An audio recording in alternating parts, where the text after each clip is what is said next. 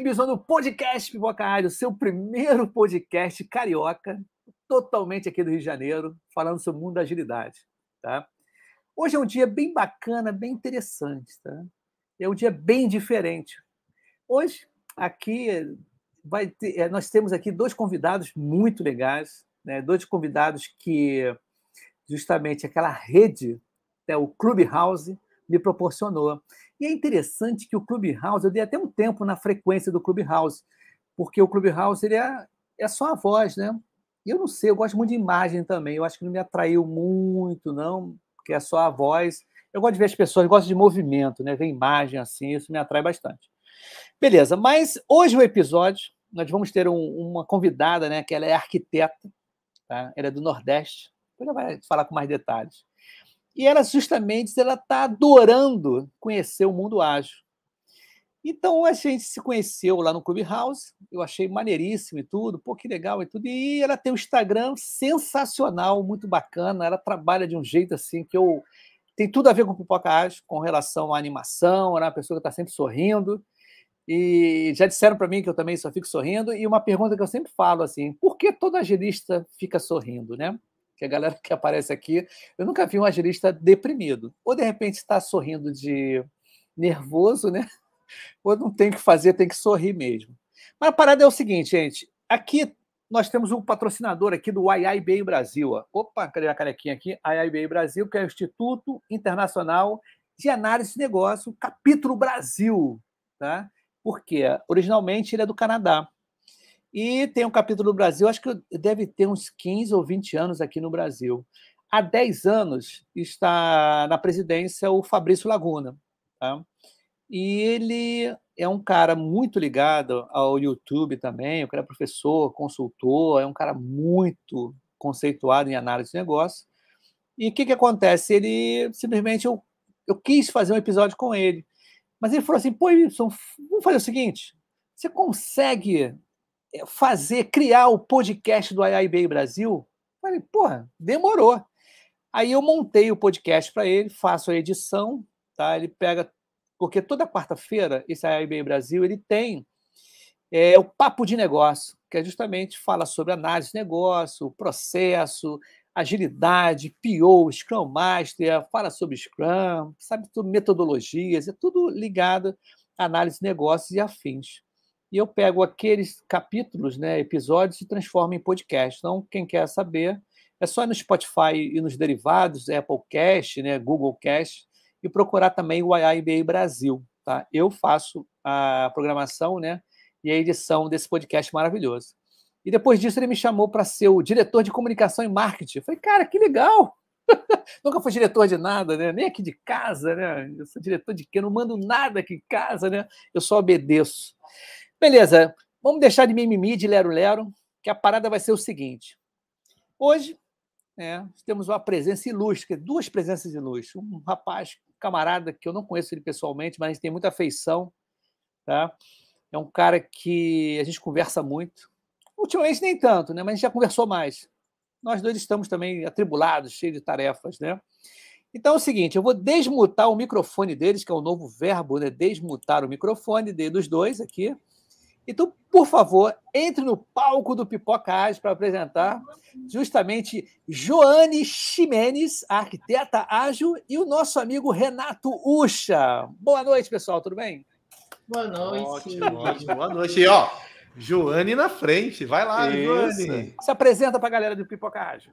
Boa noite, gente. Joane Ximenes, arquiteta. Né? Sou formada há mais ou menos uns 10 anos e atuando na área da saúde há nove anos e conheci o Renato Ucha e me vi trabalhando com agilidade né, no decorrer da pandemia, quando, ah, numa troca de plantão, abri o Clubhouse e estava lá o Renato relatando sobre o Covid.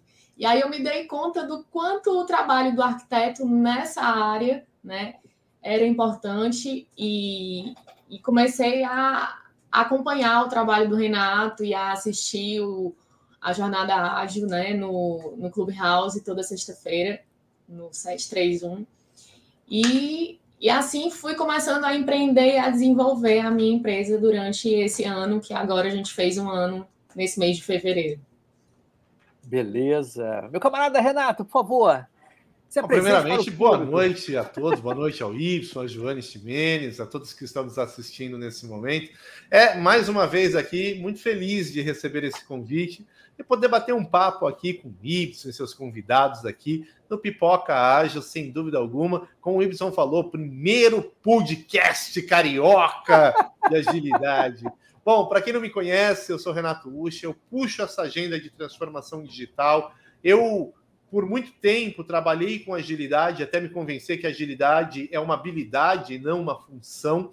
E tenho provocado muitas companhias no sentido de como fazer com que esse, essa habilidade traga resultado financeiro no final do mês.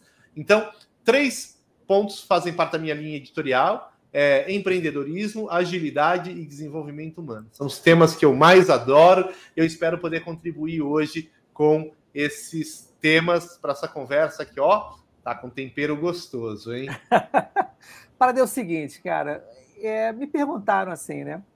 Ih, eu estou vendo o banner aí. O que, que uma arquiteta, né? O que, que arquitetura, né? Tem a ver com agilidade? Porque as pessoas associam muito a metodologia e framework, né? E eu estava até conversando com a Joana, que eu justamente o que também queria saber, né? A gente fez uma, um, um preview aqui um pouco antes, nessa né? semana passada, não foi semana passada? Falei, queria entender, Joana, e aí, o que, você acha, né? Aí ela me contou. Aí eu queria que você contasse um pouquinho o que, que chamou a atenção na agilidade, assim. Como é o primeiro, a primeira pergunta, né? O que, que chamou a atenção na agilidade? Para mim, o que chamou a atenção foram foram os encontros que eu tive com o Renato, onde a gente discutia muito sobre o empreendedorismo que eu estava buscando desenvolver, buscando encontrar né, é, resultados. E a gente falava muito sobre os propósitos, sobre a história que eu já tinha dentro da saúde, né? sobre o, o, o meu caminhar dentro, dentro da área de arquitetura, onde eu comecei atuando com postos de coleta, desenvolvendo trabalhos né, de, de, de fazer um simples posto se tornar, se tornar humanizado para ter uma captação de sangue maior. Né? Então, e depois disso eu comecei, eu acabei passando até por um momento onde eu tive que utilizar daquele espaço. Né? Eu me vi como uma paciente em que precisava ter um ambiente um pouco melhorado né, um pouco mais com, com mais com ambiência, né, que pudesse proporcionar um bem-estar melhor para aquela pessoa. Eu tive um câncer, né, e eu curei de um câncer e fiz meu tratamento todo no SUS, mesmo podendo fazer o tratamento, né, na no particular, eu acabei fazendo no SUS e me dei conta do quanto o meu trabalho diante do SUS era grandioso, né? Era importante e podia salvar vidas, como num evento, eu conversando com o Renato, a gente descobriu né, sobre a, a, o link que se dava da minha profissão no momento em que um paciente estava lá internado, né, num leito de hospital, acamado, muitas vezes sem saber nem, nem o que está se passando.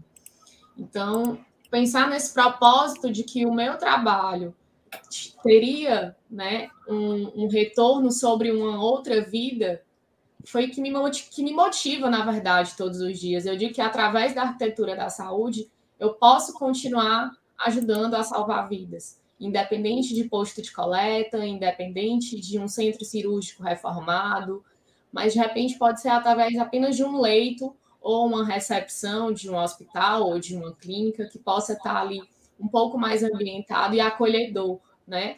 Para o usuário, para a pessoa que está ali, para o paciente, para o familiar e até mesmo para o funcionário, né? Que vai conseguir atender melhor se ele tiver um espaço mais projetado.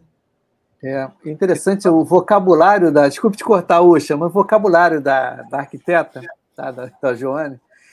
É, eu, traduzindo para é um, lugar mais humanizado né? A gente falou muito, Joane, em empatia, né? Você olhar o outro, né? E a agilidade traz isso. Mas, Uxa, desculpa, manda brasa aí, meu camarada. É, eu acho que o que é gostoso da história da Joane é que ela desmonta de uma vez por todas aquela história de que agilidade é coisa de TI. Ah, agilidade é coisa de tecnologia, Scrum, Kanban. Agora, Joane não precisa usar Scrum, Joane não precisa usar Kanban para fazer isso acontecer. E o que está no cerne de tudo isso não é sobre o processo, medir o fluxo, porque, assim, no fim do dia, que adianta você medir o fluxo e fazer perfeito a coisa errada? Não é mesmo? Não vai. Né? Você vai se vangloriar que está fazendo perfeito a coisa errada. E quando a Joane traz para a gente essa visão de arquitetura hospitalar, é algo que eu nunca tinha parado para pensar.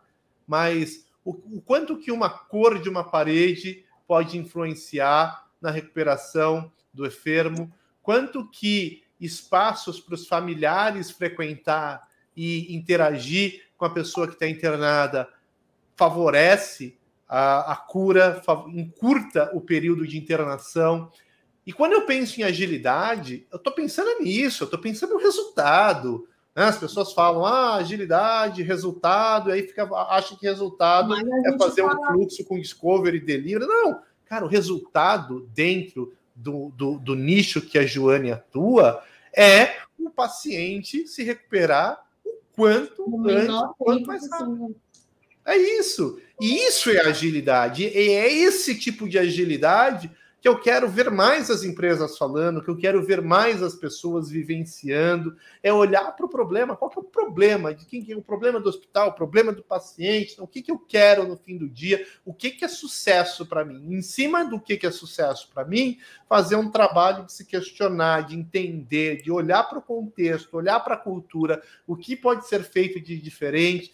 E aí a Joane está levando agilidade para a área de gestão hospitalar, que parece que não. E mais, né? No SUS, que parece que, pô, no SUS, né, ah, é público, não funciona. E não, tem olhares sim.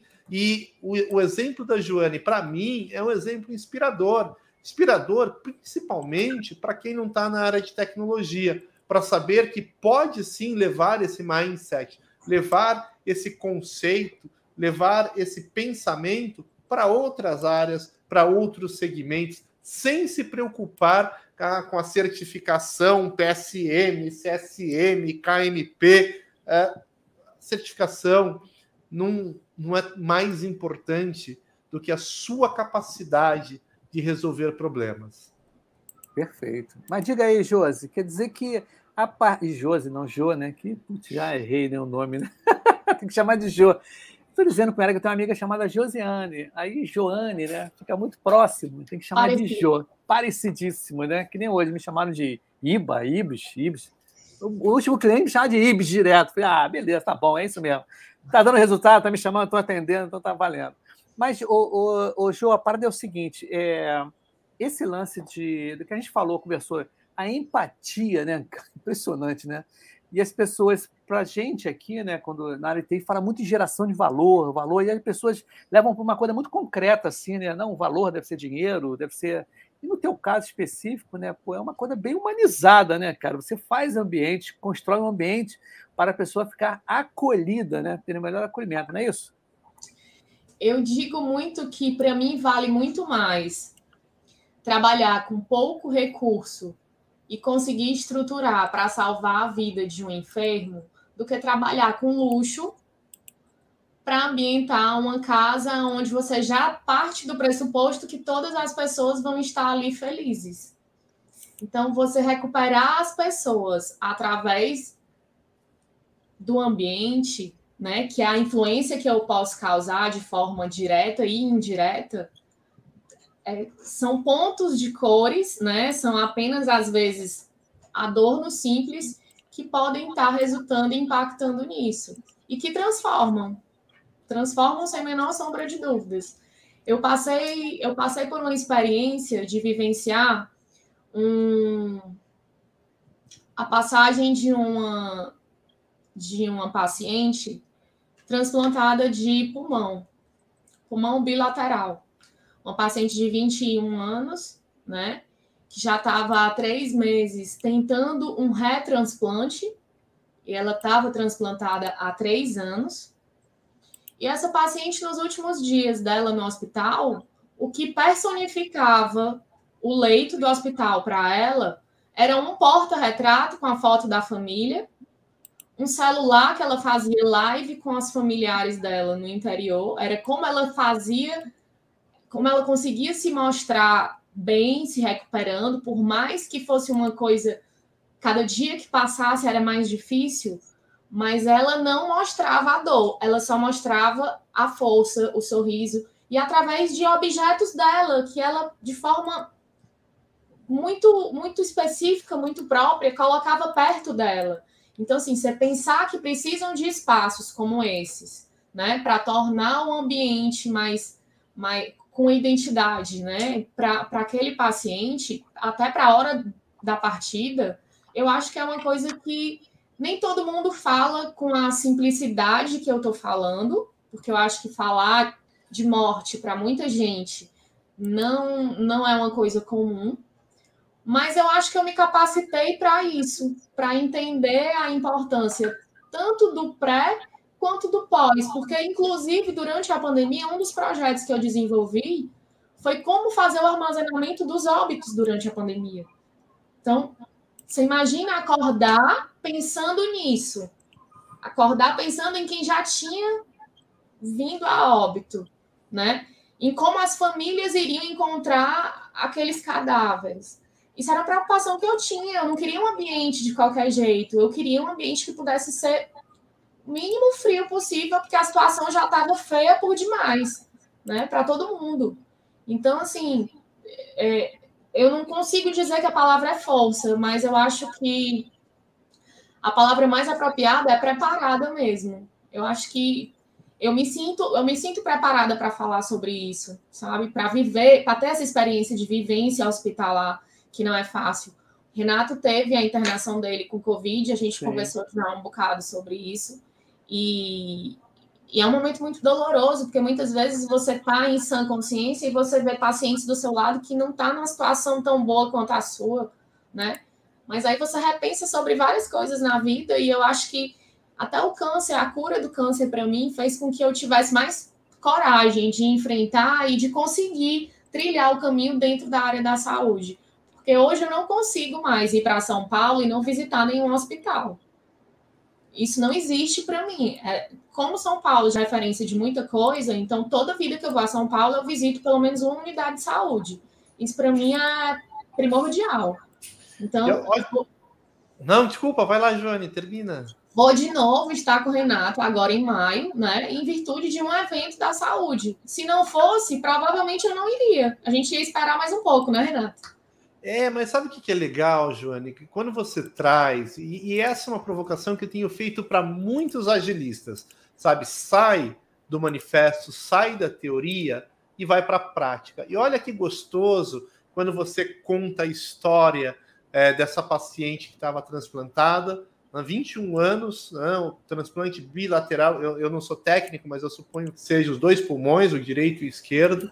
É, e você começa a observar o que era importante para ela, e você percebe que era a fotografia, é, o retrato da família, que era o celular.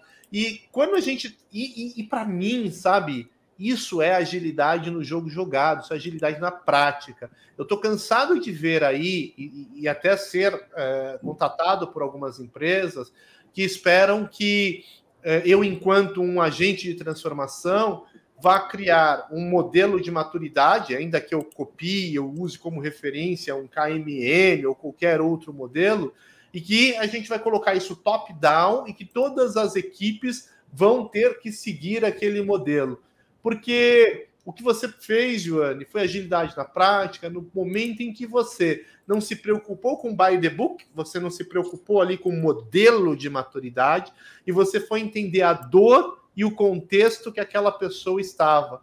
Transpondo isso para uma organização, eu só acredito nessa transformação quando você leva em consideração a dor do time e o contexto em que o time está inserido. E se você não olhar para a dor do time, o contexto que está inserido, e simplesmente é, jogar para cima do time um gira, um Azure, um Trello, ou qualquer que seja a ferramenta, e dizer, agora vocês têm que fazer assim, porque nós vamos olhar para o fluxo e para a métrica, e não olhar para o contexto, e não olhar para a dor e para o problema que o time está tá vivenciando no momento, talvez você tenha aí uma grande chance de não obter o sucesso que você procura. Então, quando a Joane traz é, esse olhar, que é um olhar humanizado, mas muito mais do que isso, é um olhar de percepção, é entender o que acontece ali, entender qual que é o problema que precisa ser resolvido.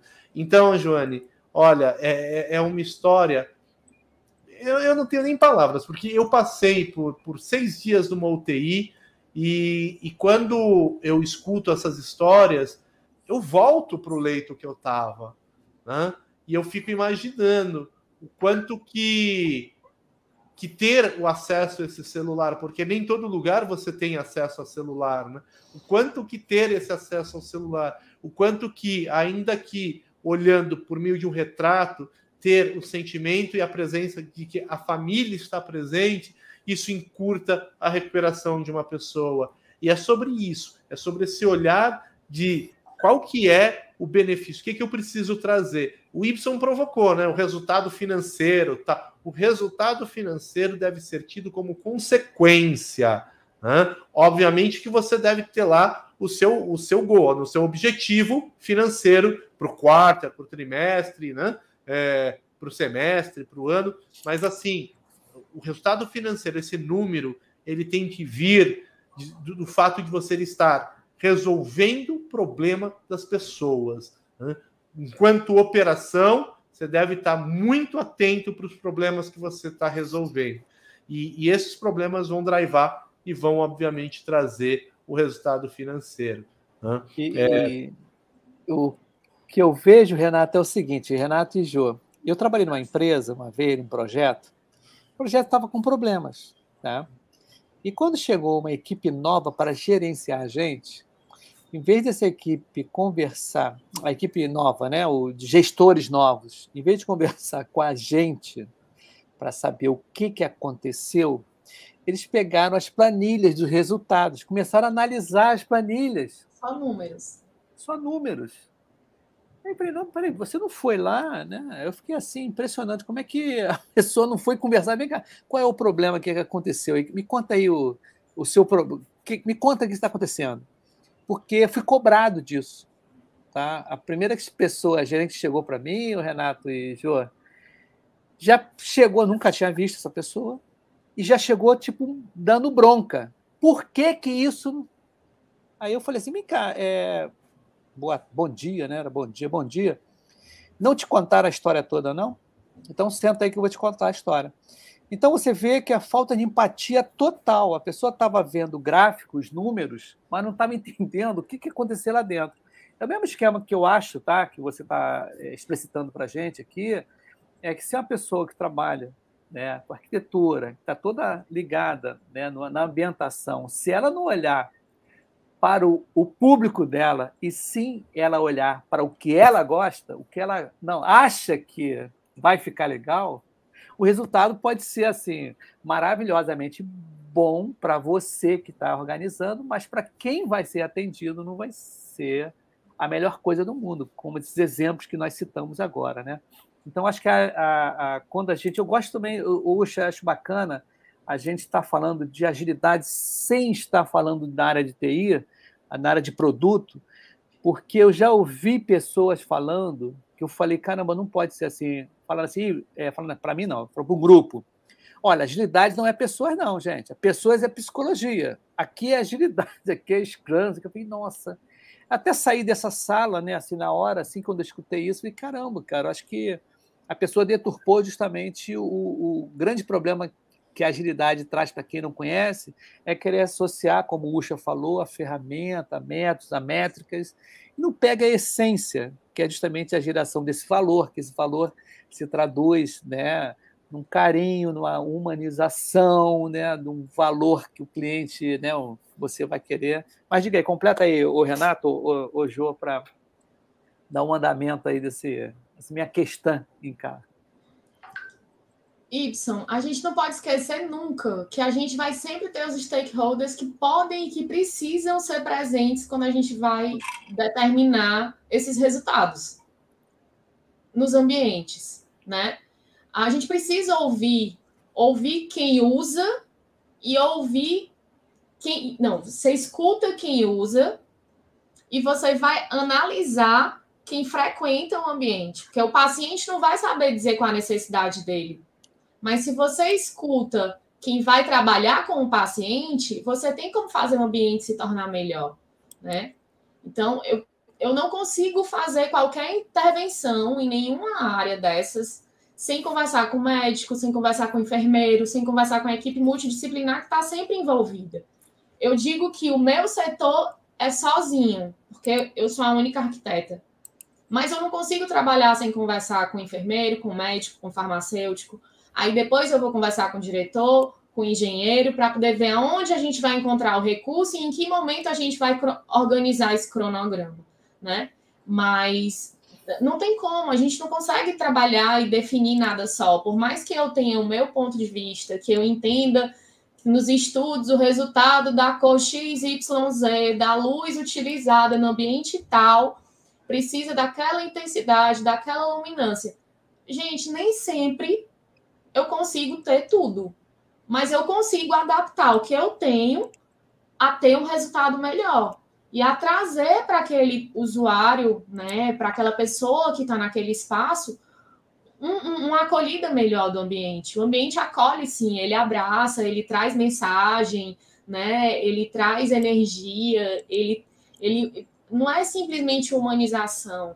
Né? A humanização a gente pode até dizer que é uma palavra já muito batida, mas eu acho que o ambiente ele recebe sim as pessoas de forma diferente e isso faz com que os resultados naqueles espaços sejam diferenciados. Eu, eu gosto dessa visão da Joane é, e, e, quero provocar um pouco, Ibson. Sabe que eu adoro as pimentas ágeis.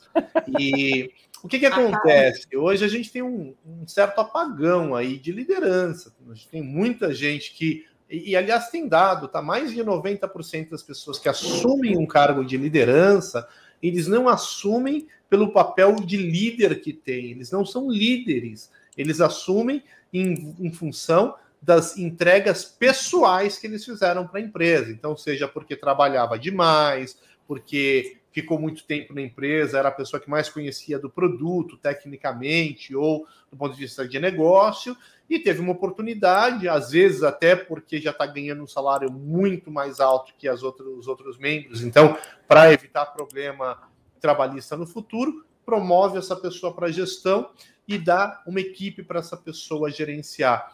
E aí, em algum momento, a gente vê muita gente atuando é, na beira de não assumir responsabilidade nenhuma, porque se der certo, mérito meu. Se der errado, vou mandar embora quem criou o problema. Então, quando, quem, quem, nunca né, precisou de uma, uma aprovação, mandou um e-mail pedindo aprovação, olha, eh, dado, tendo em vista os testes, a validação, tal, tá, é, peço a sua aprovação para que a gente possa mover, e a pessoa responde, ok. O que, que é um ok?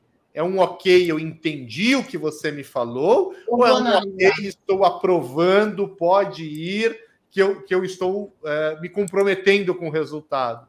É muito fácil você dizer um ok, dar errado. Não, mas espera, eu não aprovei. Não, eu disse ok porque eu tomei ciência, eu ia avaliar. De... Então, a gente precisa realmente pessoas que estejam engajadas com o time para assumir papel de liderança.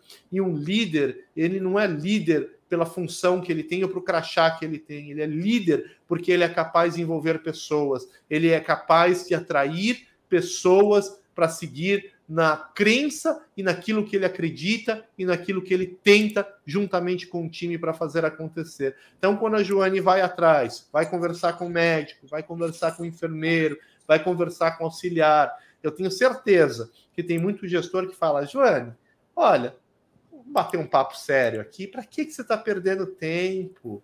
Não, esse pessoal aí vai fazer o trabalho dele, faz o seu. Você vai ser muito mais produtiva se você olhar para a prancheta aqui como arquiteta, pega todo o teu conhecimento, monta aqui e eles vão seguir o que você falou. Né? Assume sua posição e eles que sigam. Né? Mas será que isso é liderança? E quando a, quando a Joane traz essa visão, olha, eu vou entender a dor do enfermeiro, eu vou entender a dor do, do, do auxiliar, eu vou entender a dor do paciente. Será que ela não traz um papel de líder? E aí, ó, eu quero provocar você que está nos assistindo e escutando aí, a Rosana Carvalho, o Fernando Fabril, a Zefa Costa, que estão comentando, estão interagindo com a gente hoje. É o seguinte: você não precisa ter um cargo de líder para ser líder. E agilidade traz muito isso. A tua agenda é tua. A tua carreira, quem faz é você, não é a empresa. Então, busque ter essa atuação como líder. Busque ser líder mesmo sem ter o crachá. O mercado está precisando dessa liderança. E, e comece a olhar a agilidade como uma habilidade e não como uma função. Se você achar que habilidade é função, você vai fazer um monte de curso, fazer um monte de certificação. Não que sejam ruins, pelo contrário, eu acho que é importante você ter o conhecimento. Mas no jogo jogado, no dia a dia, o que vale é a tua habilidade e tua capacidade de resolver problemas. O Ronaldo também aí contribuindo. É isso aí. E pessoal que está nos assistindo aí, ó, pode fazer interação também. Eu acho que o mais gostoso assim é essa troca que a gente tem. Eu estou aqui trocando com a Joane, trocando com o Y, mas com vocês também que estão na audiência. Então, ó, põe o ponto de vista de vocês. E aí, vocês, o que vocês acham? Vocês acham que a Joane é uma líder? Você acha que a Joane traz agilidade para o dia, de, dia a dia dela? Dentro, obviamente, da arquitetura hospitalar? Comenta aqui que eu quero escutar a opinião de vocês. Interessante aqui, eu coloquei aqui na. O Zefa Costa, parabéns, eu admiro demais o seu programa. Tá? O Ronaldo Tim mandou muito bom. O Ronaldo está sempre mandando muito bom, né? muito legal, muito bacana. O Fernando Fabril também mandou boa noite aqui, né? A Rosana Carvalho.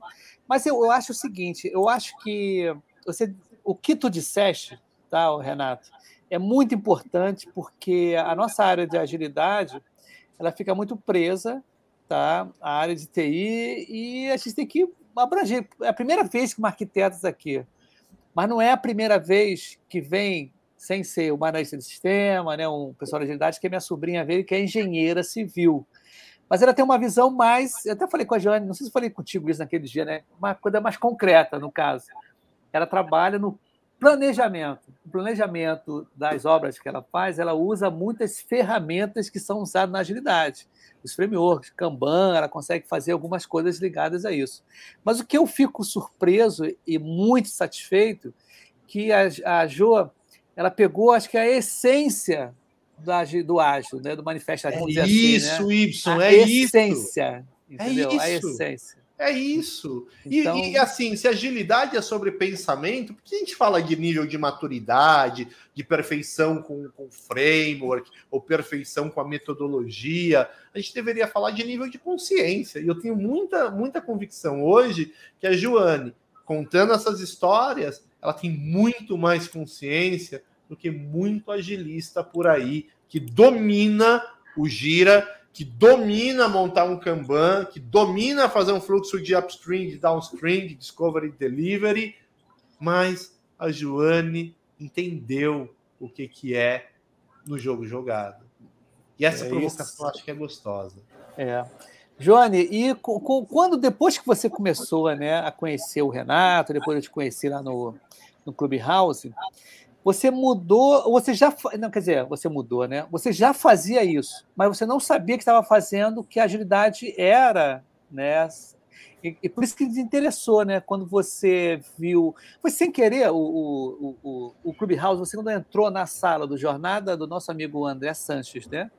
É, foi meio que sem querer. Sem não foi sem querer. Eu tinha feito um curso recente ah, tá. que falava já sobre agilidade. E a gente já tinha visto algumas coisas da metodologia. Então eu tinha me interessado e achei que precisava aprofundar mais. E como eu disse para o Renato, né, é, eu infelizmente leio menos do que eu gostaria. Então, isso me deu um pouco menos de conhecimento nessa área, que eu não me aprofundei tanto nos livros, né? Mas comecei a ouvir muito Clubhouse e a perceber que eu estava praticando, né? Que de alguma maneira aquelas coisas estavam ali na minha rotina. Eu já estava com muita coisa rodando. Inclusive, a gente teve até um episódio recente que falava sobre humanização versus automação, né? E, e nessa, nessa, nessa conexão de palavras, eu encontro muito encaixado, muito, é muito direto, é uma aplicabilidade muito imediata né, na arquitetura, porque você encontra automação que traz autonomia para o paciente, né, uma liberdade maior do, do, do paciente dentro do espaço ou do, da pessoa utilizando a sua casa ela tem mais autonomia na palma da mão, ali no seu controle, né? E, e a humanização, porque é, é, é essa história do espaço fazer a acolhida, né? Então, não tem como essas palavras não estarem tão presentes na minha rotina e eu não estar, tá, de certa forma, tão conectada com a agilidade. O meu programa de sexta-feira, a gente já tem aí como certo, eu já boto na agenda e cobrar com o Renato toda sexta-feira, não tem perigo. É verdade. Eu posso fazer qualquer coisa, posso não falar nada, mas eu tô ali.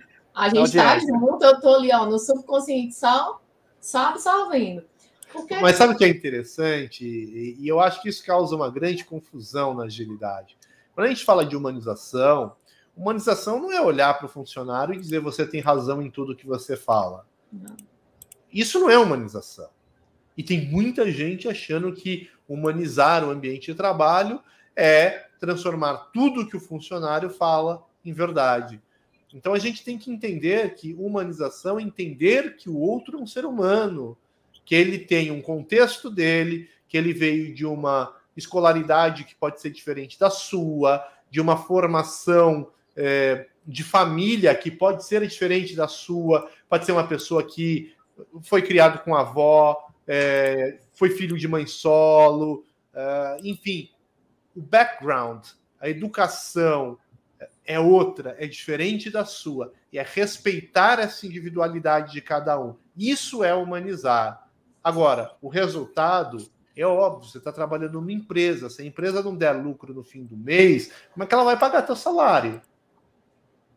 Então, quando a gente fala de humanizar, na minha perspectiva, é sobre entender que as pessoas são diferentes, que as pessoas têm histórias diferentes e respeitar essa história da pessoa. Isso significa que você vai deixar de esperar que ela entregue um trabalho que foi comprometido numa determinada uh, data? Não, não. A gente tem compromissos. Agora, você pode ser um líder no sentido de liderar essa pessoa a trazer tudo que ela tem de melhor dentro da educação e do ensino e da formação é, familiar que é diferente da sua para ajudar a equipe a construir um produto cada vez melhor. E eu gosto dessa visão que a Joane traz, de escutar as pessoas, de trabalhar é, tanto é, a parte de baixo quanto a parte de cima, ouvir os dois lados e ali buscar sempre uma equação que funcione melhor para quem? Para o cliente final, porque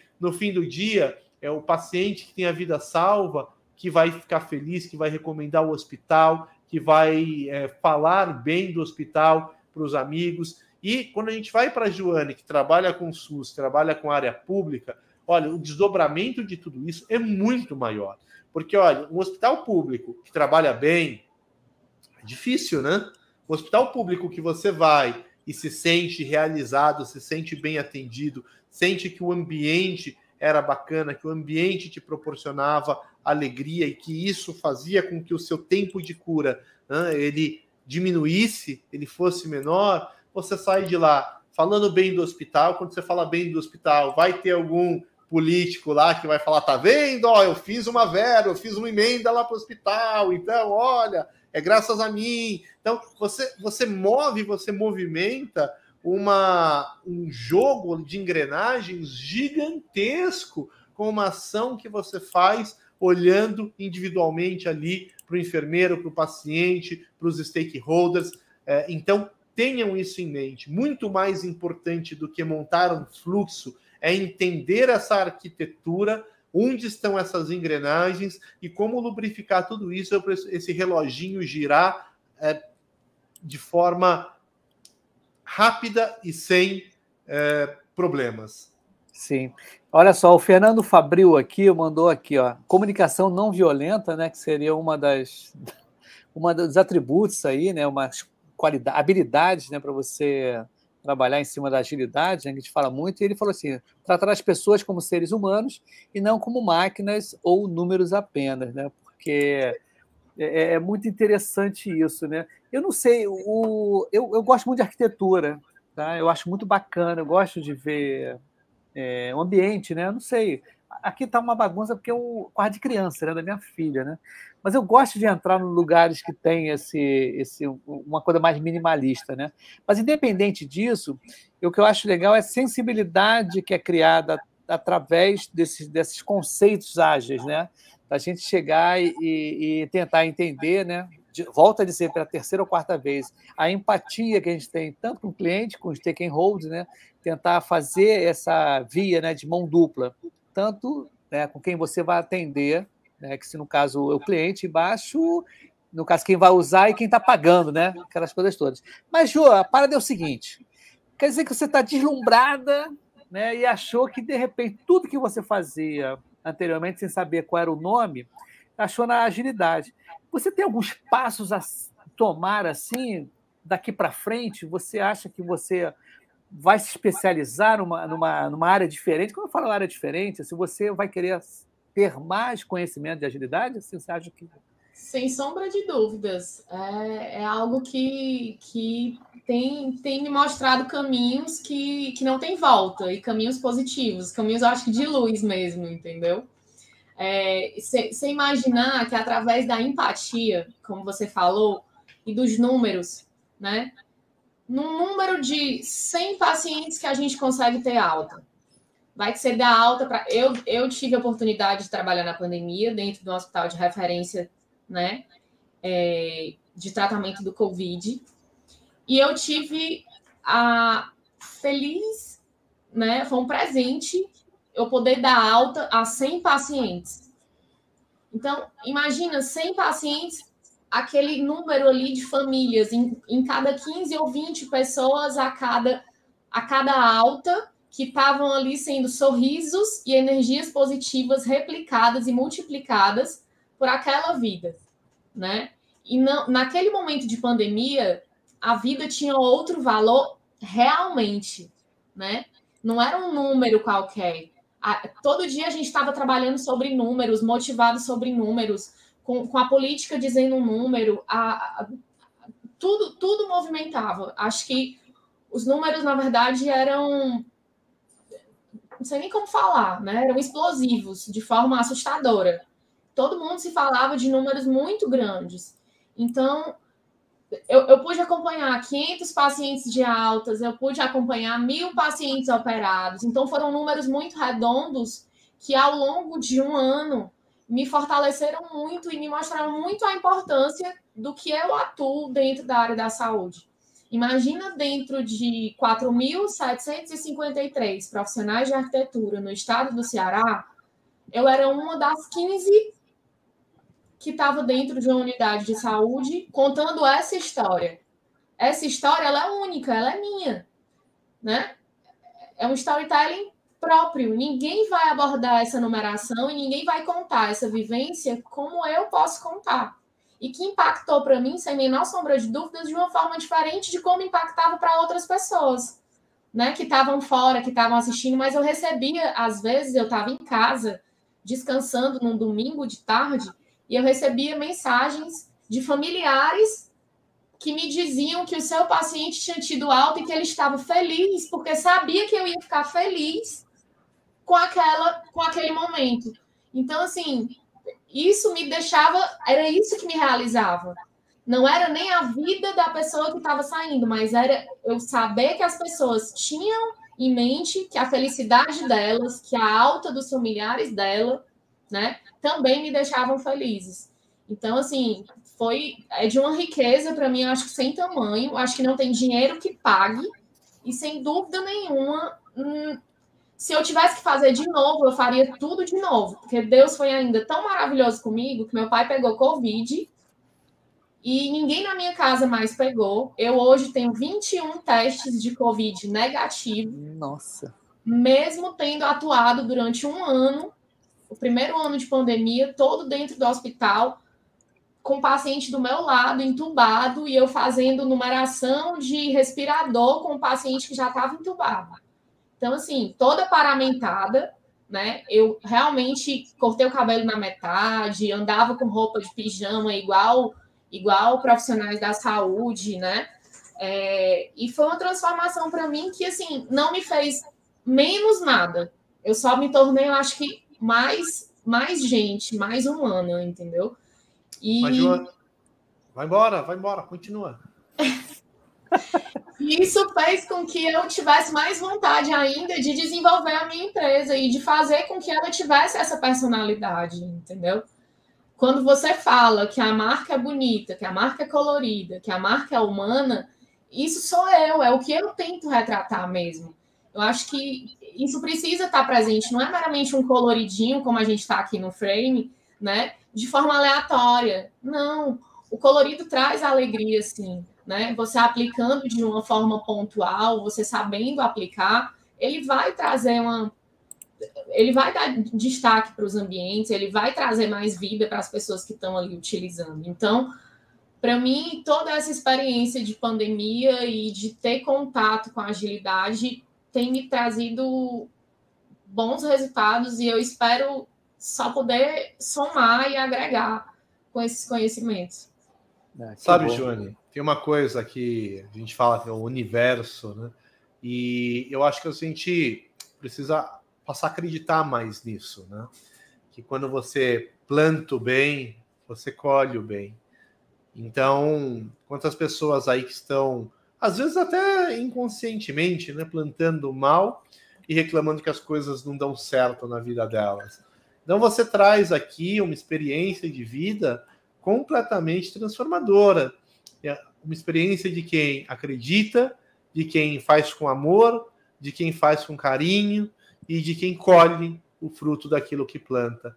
Quando o Fernando Fabril ali fala de comunicação não violenta, eu, eu gosto muito disso, mas eu tenho também uma visão de que muitas pessoas enviesam, porque para uma pessoa aí que nunca conhece, nunca, nunca estudou a respeito, o que é comunicação não violenta? é ser bonzinho, sabe? É o amiguinho dar um tapa na cara do outro e você falar: olha, não pode fazer isso, tá bom? Não, isso não é comunicação não violenta. Né? A comunicação violenta ela tem uma estrutura. Você começa primeiro deixando o julgamento de lado e trazendo fatos. Né? Olha, no momento em que você deu o tapa na cara, da... como você se sentiu, né? traz o seu sentimento né? é, diz uh, o resultado que isso causa e faz o pedido. Né? Comunicação violenta é uma estrutura para você pedir as coisas para as pessoas também. Não é sobre ser bonzinho, falar de forma pausada, com carinho, sabe? Aquele menino que matou o outro. Olha, não pode atirar. Não, não é, isso não é comunicação não violenta. Né? Então, é, eu acho importante a gente desmistificar e convidar as pessoas que tiverem curiosidade para aprender para procurarem, procurem aí as pessoas, uh, até o Eric Ferra aí, que é puxa o Linkoff São Paulo também, é um especialista aí nessa parte de comunicação não violenta. Procurem, vá atrás, leia um pouco a respeito, assista alguns vídeos também é, para se inteirar, porque é muito importante e ajuda enormemente no seu desenvolvimento humano, o seu desenvolvimento humano. Você passa a perceber que você passa a lidar melhor com as situações do seu dia a dia. É interessante, você falou o negócio de comunicação não violenta. As pessoas realmente confundem, né? Ah, não vou falar isso com ele que vai ser violento, né? Então, na realidade, o que acontece, né, o, o Jô? Você já deve ter percebido que uma das coisas que a gente fala muito em agilidade é feedback, né? Que a gente não está acostumado, a gente não aprende isso né? Aquele feedback contínuo. A gente não é, não está ensinando. Ninguém ensina para a gente feedback contínuo, né? As pessoas levam muito para o lado pessoal. Ou, de repente, feedback aquele feedback para arrasar com você, mas não para crescer. Né? Eu vejo muito quando falo em comunicação não violenta, né? para a gente, como está falando, nossa forma humanizada, né? é daquele feedback em que a pessoa tem que dar o feedback para a pessoa melhorar, para as coisas melhorar, melhorar, melhorarem e não piorarem ou estragar. Tá? Eu acho muito bacana porque eu trabalhei numa empresa uma vez que você recebe feedback para você mandar embora ou tirarem você do projeto, alguma coisa assim, né? Em vez de chegar assim, ó, o que está acontecendo com você? Você está com um problema? Mas, ó, vamos fazer esse um mês aí, 15 dias, 20 dias, será que for, e vamos acompanhar você, o que está sentindo. Não, chega na hora, olha só, se foi mal, foi ruim, tem que tirar você do projeto, né? Ou você da empresa. Então, tem uns feedbacks que a gente não consegue fazer esse tipo de, de feedback para melhoria, né? E as pessoas confundem muito. É chamado na... feedback ou feedback. É, isso mesmo, é isso perfeitamente.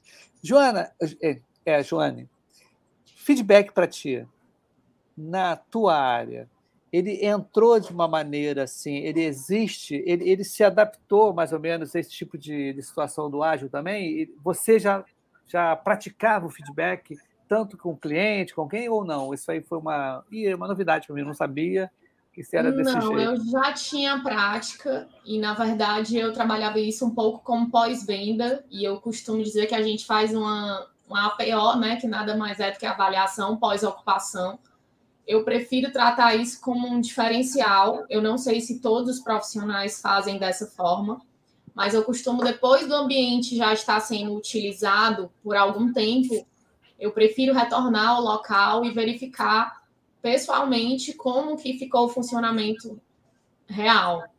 Porque nem sempre funciona como você planejou e algumas adaptações são necessárias. Então, eu, eu, eu trago esse feedback, na verdade, já de antes da agilidade, eu de fato já conhecia, né? Eu tive um pouco de experiência com gerenciamento de projetos, que eu fiz MBA, né, nessa área. Não concluí, mas já tinha tido um pouco dessa bagagem. Mas eu acho que nesse momento o que mais eu posso fazer é agradecer a vocês por estar tendo essa oportunidade de aprimorar, né, de desenvolver e perceber o quanto a agilidade está presente dentro da minha vivência, né? Renato, só gratidão, só, só obrigada, assim, de coração. Eu acho é que aqui é um processo de melhoria contínuo que para mim está sendo gigantesco, né? Eu, eu não tenho o hábito de estar frente às câmeras dessa forma. Isso é muito mais para vocês, mas em breve eu prometo me comprometer e me dedicar, né, para as coisas fluírem melhor, porque eu acho que a gente tem que é compartilhando que a gente aprende mais, né? Sim. Então, é, muito obrigada de verdade para vocês por estarem proporcionando isso. Para mim é você arrebentou hoje, tá maravilhosa. Foi bom demais. Está sendo errado, muito bom, né? Está sendo muito perfeita. bom. Mas, ó, quero, Y, só puxar um gancho Sim, claro. Feedback porque eh, algumas coisas interessantes, né? Eu percebo que todas as pessoas que me pedem feedback já vêm com expectativa de que eu vou falar um monte de coisa que ela está fazendo errado. Ah, me dá um feedback aí. Eu tenho um estilo de feedback bem, bem não convencional. É, a pessoa fala, não, não, mas uh, o que, que eu estou fazendo errado? Né? Onde que eu tenho que melhorar? E uma coisa que eu quero deixar aí até de dica, e se achar que vale como uma dica para você que está nos ouvindo, é o seguinte: o maior feedback que você pode ter não é o feedback do teu chefe, porque no fim do dia o que, que o teu chefe quer? Quer que você resolva o problema dele, provavelmente mais do que o problema da empresa.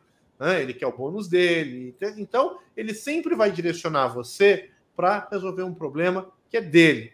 Difícil, tem exceção, sim, tem líderes que vão realmente dar feedback no sentido de você crescer dentro daquilo que você se vê, dentro daquilo que você acredita que é o melhor para você. Mas ainda é muito comum nas empresas o feedback do teu chefe ser no sentido de você ir lá entregar o que ele quer da forma como ele quer. Então, o maior feedback que você pode receber é no dia a dia. É quantos obrigados as pessoas falaram para você nos últimos 30 dias?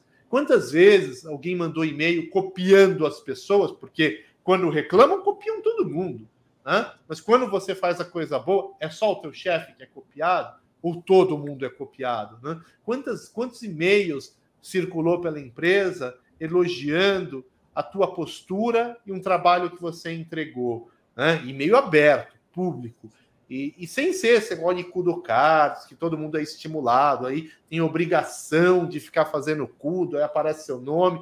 Não, espontâneo. Quanto mais espontâneo for o agradecimento, elogio a um trabalho, a uma postura ou algo que você entregou, é melhor o feedback. Agora, é engraçado, né? Às vezes você pode perceber que você tem é, feedbacks maravilhosos, o teu chefe vai lá e te manda embora em algum momento.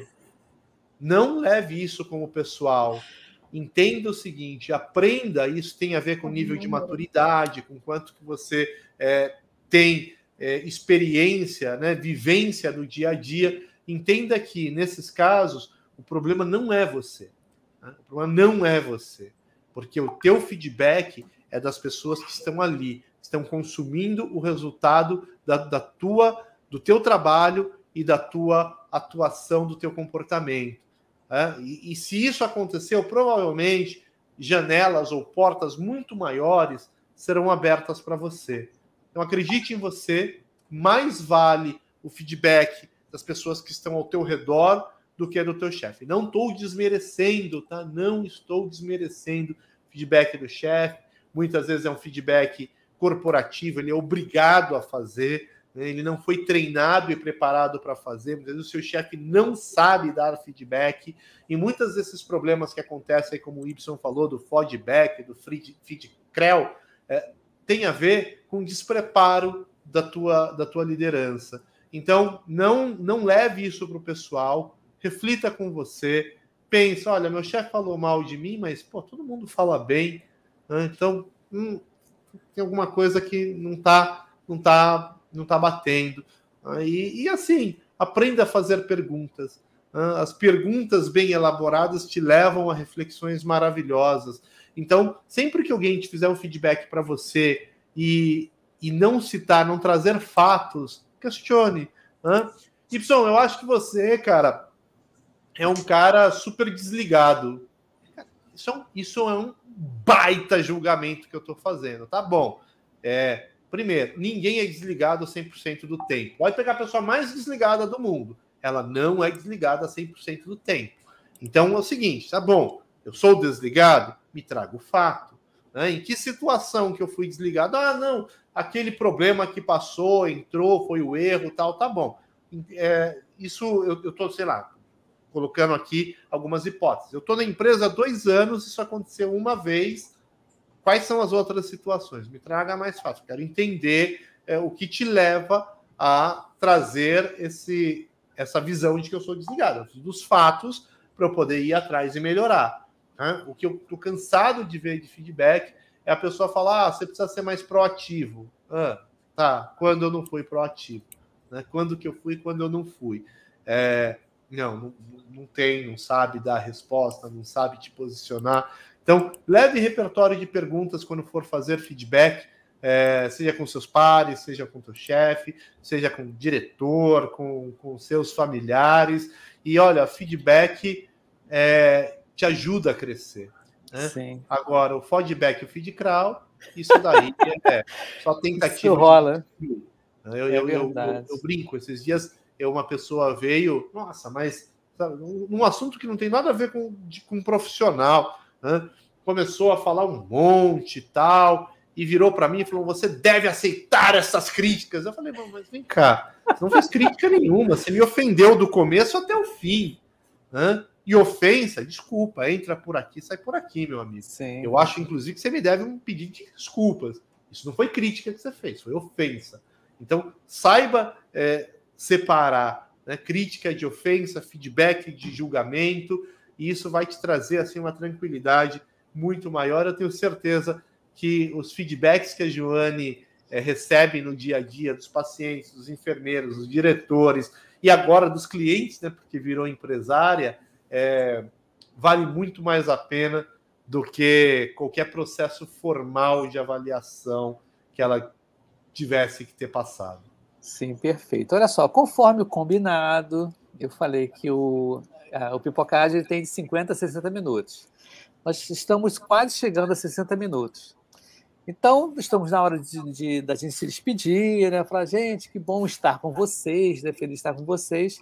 Então, Joane, é, um pitch aí de dicas, de agradecimentos, coisas desse tipo, para quem, tá, quem vai escutar a gente quem vai ver a gente depois também. Você pode fazer um minutinho? Então, é... não deixar de procurar conhecimentos constantemente, eu acho que esse é, é, um, é um diferencial que você precisa ter. Né? Você não pode parar de aprender e nem de buscar reciclagem constante eu tenho buscado fazer isso e tem me feito muito bem. Tem me trazido bons resultados e um networking cada vez maior. Isso é muito bom. Renato, por favor, meu camarada. Vou provocar a Joane o que ela falou. Né? Tô cansado de ver nessa área de agilidade a pessoa falando: ah, tô fazendo uma agregação de carreira, eu já tirei o PSM, já tirei Isso o CSM, aí. o PMPO, agora eu vou tirar o KMP. Cara, para de tirar um monte de coisa e começa a colocar em prática o que você já aprendeu. Né? Começa a colocar em prática o que você já aprendeu. Então não importa o que você já aprendeu, você está colocando em prática. Essa grande provocação que eu deixo para esse nosso fim de bate-papo. Vá para o jogo jogado. É ali que você aprende de verdade. Y, mais uma vez, muito obrigado pelo convite. Joane, Estou encantado e apaixonado de mais uma vez estar Obrigada. dividindo o palco com você. Ó, muito apaixonado aí por esse nosso papo. E ao Fernando Fabril, ao Ronaldo Tim, Zefa Costa e a Rosana Carvalho. Muito obrigado por acompanhar e interagir com a gente. Beleza, então. Olha, eu quero agradecer também a presença de vocês. Né? Foi muito bacana, Bessa, Renato, a nossa amiga Joânia, né, recém, né, amiga Joane, muito bacana, ela está aqui, né, foi de repente, né, eu chamei assim, vamos embora, ela topou, falei, que bom que ela topou, e chamamos o, o Ucha aí para a gente fazer esse trio maravilhoso, foi o episódio de hoje. Então, quero agradecer vocês, é, esse grande papo, e quinta-feira também tem, quinta-feira tem até legal um programa novo aqui no, no Pipoca Ágil, que é o Mundo Ágil de Ibson e Bruna Toledo. Tá? Vai ser legal que eu vou trazer um top voice do LinkedIn. O Mauro Stalking, não, esqueci o nome, o sobrenome. O sobrenome acho que é alemão, é dessa. Esqueci o nome dele. Olha que vergonha, né? Esse aqui é Mauro. Esqueci o nome agora, o sobrenome. É... Esses sobrenomes assim, estrangeiros é um problema. Posso provocar um pouco, Y? Diga, pode falar, oh, pô, à vontade. Quem é o top voice da sua vida? Cara, minhas filhas são top voice aqui, são as três, né? É isso, Y. Eu estou aqui aguardando o dia que a gente vai ter um pipoca ágil com, a sua, com os top voices da sua vida. Não, com certeza. Eu, Esse vai já, ser gostoso. A minha filha do meio já participou já de um, de um meetup, né? E ela viu que tinha tudo a ver com o trabalho dela. Achei um bom barato. Achei, pô, filha, vamos fazer então o episódio. Vamos ver se a gente consegue arrumar, quem sabe. Então dá um tchau para a galera, não sai correndo, tá? Joy, nem Renato, fiquem aí na sala. Vamos dar um tchau para a galera e até.